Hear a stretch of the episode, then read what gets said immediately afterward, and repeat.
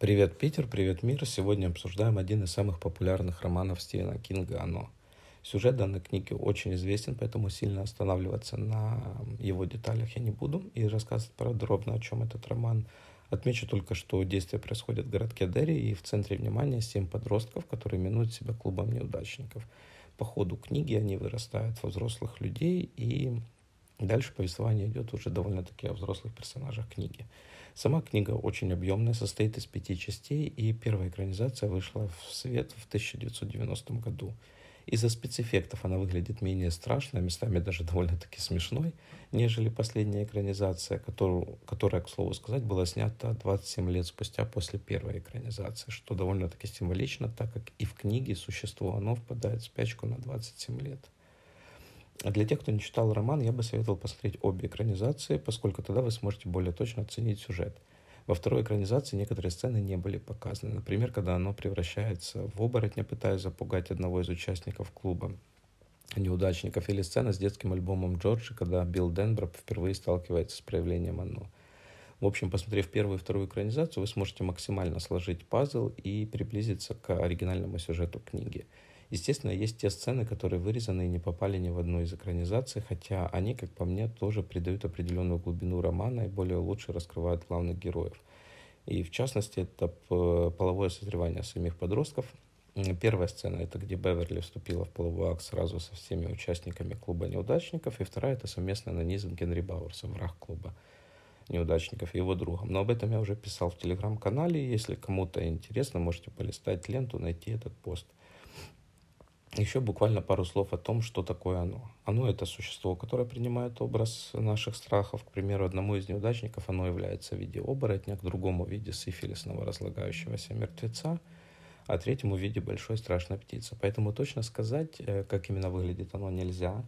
И, кстати, оно – это девочка, о чем не показано в экранизациях, но об этом написано в конце книги.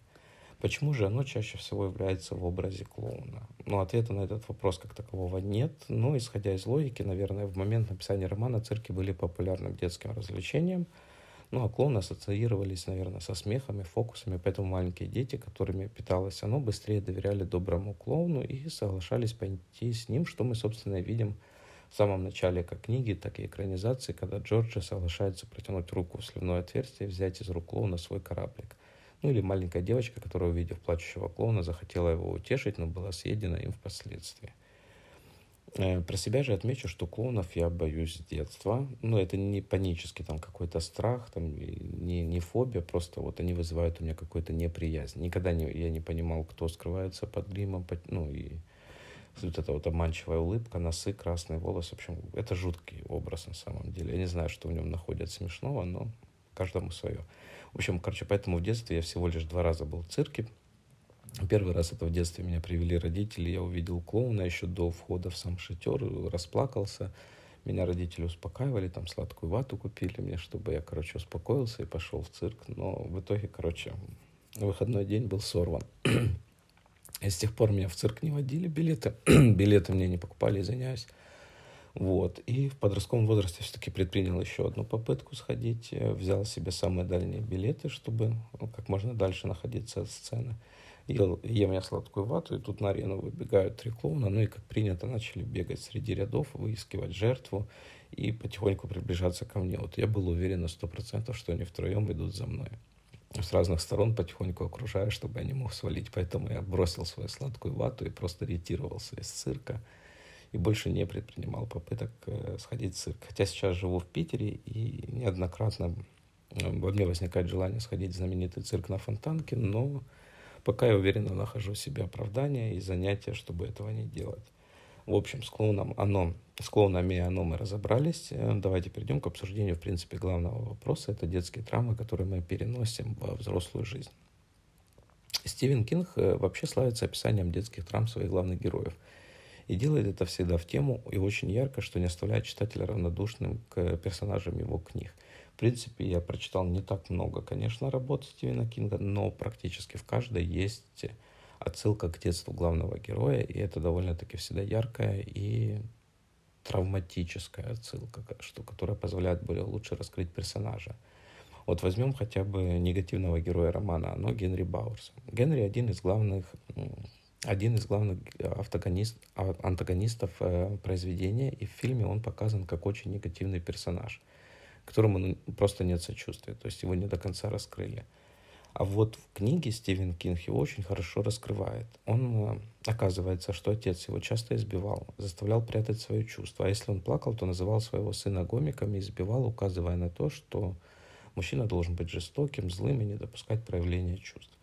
Избивал он своего сына по поводу и без, что и возрастило уже в подростковом возрасте у Генри нездоровое понимание того, что, чтобы быть крутым, нужно избивать более слабых.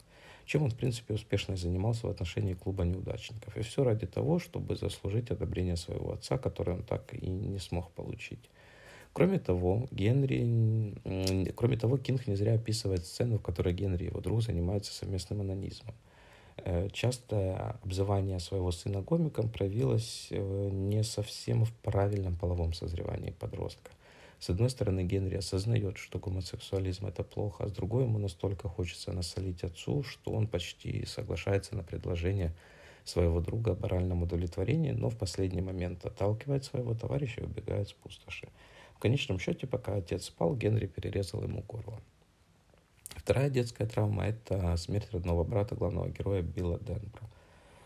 Билл Ден, Денбра – это главный герой, он с раннего возраста заикается, не особо популярен в школе, и плюс тут еще ко всему в детстве он сталкивается со смертью младшего брата, в которой винит себя. Потому что он полагал, что если бы, не, если бы он пошел вместе с Джорджи пускать кораблик, то его брат остался бы жить.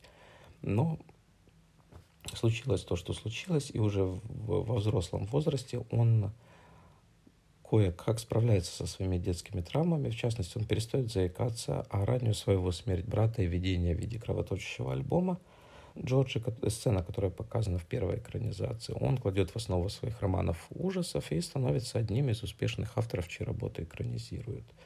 Э, кстати сказать, вот это чувство вины за смерть младшего брата не покидает главного героя, и это, в принципе, и способствует тому, что клуб неудачников а, отправляется на поиски Пеннивайза, чтобы его найти, отомстить, убить и наказать за смерть Джорджа.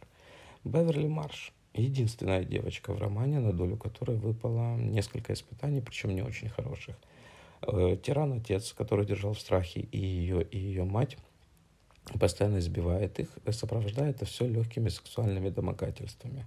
Отношения в семье Беверли – это яркий пример современного так называемого абьюза в отношениях, где деспотический отец из-за малейшего неповиновения был способен избить как свою супругу, так и дочь. Хотя в фильме «Мать Беверли» вообще не показывали, э, хотя она, в принципе, пыталась как-то защитить свою дочь, прикрыть ее, но в целом делала это очень лениво, занимая скорее позицию такой наблюдательной жертвы. Было ли само место сексуального насилия со стороны отца в отношении Беверли в книге не показывается, но есть некоторые такие намеки, которые выражаются в таких выражениях. Ты все еще остаешься моя маленькая девочка, либо вторжение в интимное пространство дочери, и при этом все это сопровождается насилием и избиением дочери. Такое отношение отца, где насилие граничит сексуальным подтекстом, сказалось на половом созревании главной героини, что, по-видимому, и объясняет тот факт, что она вступила в половое отношение с шестью своими друзьями. И, скорее всего, данный факт был, опять-таки, неким способом а, протеста против отца и желанием перестать быть папиной маленькой девочкой, делаться от этого чувства. Э, даже, но даже став взрослой, красивой женщиной, детские травмы отпечатываются на всех, на всех последующих отношениях Беверли. В экранизациях нам показывают лишь легкую потасовку с ее супругом. Кто помнит, когда ей позвонили, она начинает драться с супругом, чтобы сбежать. Вот. В книге же эти отношения раскры... Э, рассказываются более детально и о том, как они зарождались. В общем, все дело в том, что в цветочно-букетный период со своим будущим супругом э, он запрещает Беверли курить. Если вы помните, она курила с самого детства, это и в фильмах показано, и в книгах описано. И вот еще до того, как она связала себя узами брака со своим новым партнером, она, забывшись, что обещала ему не курить, после тяжелого рабочего дня закурила при нем в машине. И он, не говоря ни слова, хватает ее за волосы и начинает бить головой о торпеду. А потом они занимаются сексом. И после этого женятся. Вот, то есть она выходит за него замуж, при том, что осознавая, что ее будут избивать. Ну и, короче, с тех пор, в том числе и после брака, и до брака, жизнь так и протекала. Он ее бил, потом они занимались сексом. Все это длилось до того, пока не, позвонили, не позвонил телефон, Беверли не взяла трубку, и они сказали, что оно вернулось. Тогда она вспоминает все, что было в Дерри, решает убежать от своего мужа. Ну и эта сцена уже показана в экранизации, в частности, во второй экранизации очень хорошо показана эта сцена. Так что мы видим, что, в принципе, детские травмы Беверли так и не были преодолены. Она их перенесла во взрослую жизнь и на подсознательном уровне продолжала искать мужчин, очень похожих на своего отца. Еще один персонаж, который интересен для такого вот примера и сравнения, это Эдди, Касп Брак, или Эдичка, как его звала мать. Здесь э, это вообще яркий пример гиперопеки родителей и переноса вот своих детских травм во взрослую жизнь. Эдди один из важных э, членов клуба неудачников, так как у него в голове есть стройный компас, он прекрасно ориентируется на месте, хотя опять-таки в фильме это не сильно показано. И он является таким прекрасным дополнителем для шуток Ричи Тозера, э, Тозиера. Ричи — это тот, кто стал стендап-комиком. Кто смотрел экранизацию, тот понял, о ком речь. Итак, гиперопека матери над Эдичкой привела к тому, что с раннего возраста она внушила ему, что он очень болезненный ребенок, ему постоянно нужно лекарство и носить с собой ингалятор, так как мать убедила, что у последнего астма. В фильме показан только один момент, где нам режиссеры дают понять, что на самом деле Эдди не болеет и вполне здоровый ребенок. Хотя э, этот момент описан, когда аптекарь попытался рассказать ему правду, сказав, что в ингаляторе вместо лекарства обычная вода. Ну, э, скажем так, в книге таких моментов было гораздо больше, так как Эдди становился свидетелем скандала его матери с врачами, где, та, а, где те открыто в присутствии ребенка говорили, что он абсолютно здоров, и все болезни это всего лишь выдумки его матери. Но как в фильме, так и в книге Эдичка больше доверяет своей матери, чем врачам и аптекарю, поэтому продолжает принимать лекарства по расписанию, носит с собой такую целую сумку с лекарствами, которые принимает по часам. И в конечном итоге это приводит к тому, что Эдди вырастает в слабого, болезненного мужчину-ипохондрика, у которого на фоне этого реально развиваются психосоматические приступы астмы, и он и дальше продолжает носить с собой кучу таблеток, уже будучи взрослым мужчином, женившийся и так далее. В конечном счете он погибает, э, спасая своих друзей как герой, хотя и прожил всю жизнь в страхе перед болезнями, которых у него не было. Вот так вот еще одна, грубо говоря, психологическая травма в детстве, которую навязали ему родители, он так и не смог преодолеть уже во взрослом жизни, хотя проходил обследование, и врачи ему говорили, что он абсолютно здоров. Не хотелось бы, конечно, заканчивать на таком вот грустном моменте, поэтому расскажу еще и о буллинге в отношении толстого Бена.